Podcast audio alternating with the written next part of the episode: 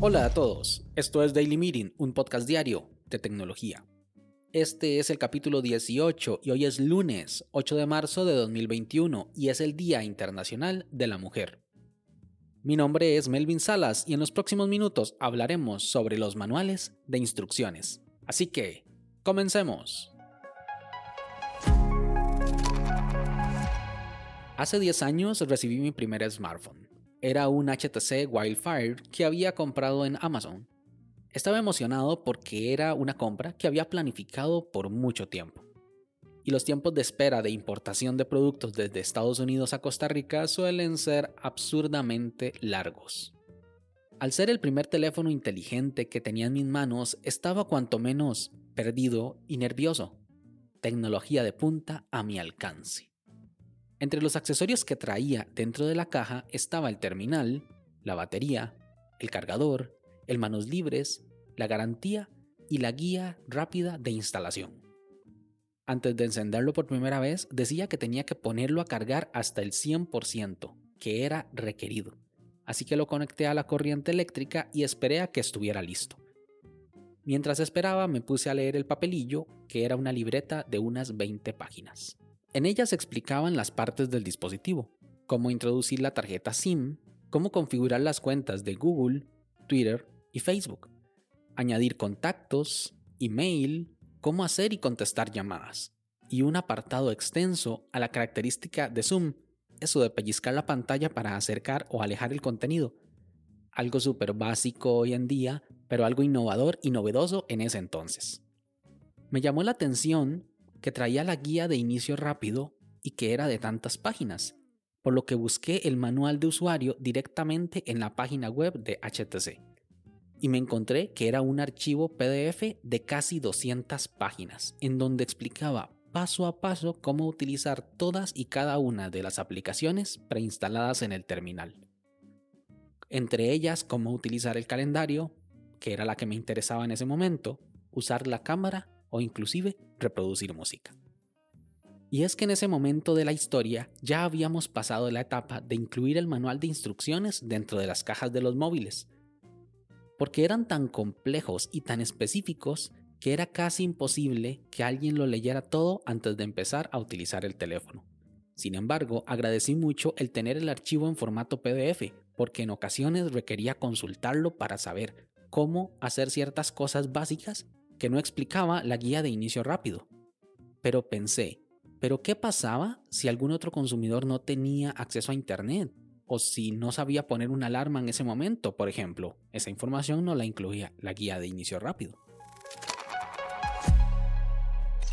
Actualmente los dispositivos son tan complejos que los manuales de instrucciones son excesivamente largos, como me pasó a mí con mi primer smartphone, también sucede con otros dispositivos electrónicos como televisores, computadoras y tablets, cuya interacción es tan compleja que es casi imposible poner todo por escrito sin que algo se pase por alto. Es por eso que algunas compañías prefieren acompañar los dispositivos con guías de inicio rápido, que permite a los usuarios poner en funcionamiento el terminal en pocos pasos. Además de utilizar este espacio para poner las cosas que son totalmente imprescindibles para el correcto funcionamiento del aparato. En ocasiones se suele colocar información sobre cómo poner a cargar el dispositivo, el modelo de la batería si es que necesita y cómo colocarlas correctamente o cómo encender el dispositivo. Pasa mucho con artículos más específicos como bombillos o auriculares Bluetooth que no sabemos realmente cómo funcionan, porque si estos datos tan importantes se mencionaran dentro de un manual de 200 páginas, sería muy probable que no sea leído. Es de agradecer que los fabricantes ahora no incluyan estos grandes tomos dentro de las cajas. Con ello se ahorra un poco de espacio y al no imprimirlos no afecta tanto el medio ambiente, aportamos nuestro granito de arena. Personalmente no suelo leer esos grandes manuales, pero cuando una persona que apenas está interactuando por primera vez con algo de este estilo se percata que no incluye este librito, puede estar en problemas. Una por otra, se da por un hecho que todos los usuarios van a saber cómo acceder y descargar el manual desde Internet. Ahora hasta ponen un código QR que debe de ser escaneado para revelar la dirección.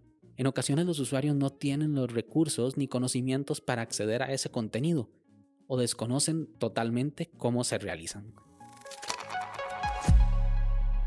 Quizá con los dispositivos móviles tenemos el problema de que las aplicaciones principales se instalan desde la tienda y estas suelen venir, ahora sí, sin manual de instrucciones. Quizá tengas en tu familia alguna persona que necesitó ayuda para utilizar por primera vez WhatsApp o configurar la aplicación Zoom, que es tan común hoy en día. Y aunque tienen instrucciones en su sitio web, suelen cambiar en cada nueva versión que se libera. Somos los más avispados en estos temas, los encargados de adivinar o buscar en Internet cómo hacer algo en las aplicaciones para ayudar a nuestros conocidos, porque ahora la informática trata de ser intuitiva, pero en ocasiones no se logra. Aún hay muchos dispositivos que vienen con manuales de instrucciones, como las lavadoras, refrigeradoras o máquinas de hacer café, porque son aparatos muy específicos que necesitan de un conjunto de instrucciones que sí o sí deben ser transmitidas al comprador, pero los nuevos aparatos con interfaces cambiantes en el tiempo en forma de actualizaciones no, y tenemos que aprender a vivir con ello. ¿Qué opinas tú? ¿Deberían de incluir los manuales de instrucciones siempre con los dispositivos o con las guías de inicio rápido es suficiente? Sin más, este episodio llega a su fin, pero no me quiero ir sin antes agradecerte por haberme escuchado. Si quieres estar atento sobre los capítulos que se vienen, no olvides suscribirte desde tu aplicación de podcast favorita.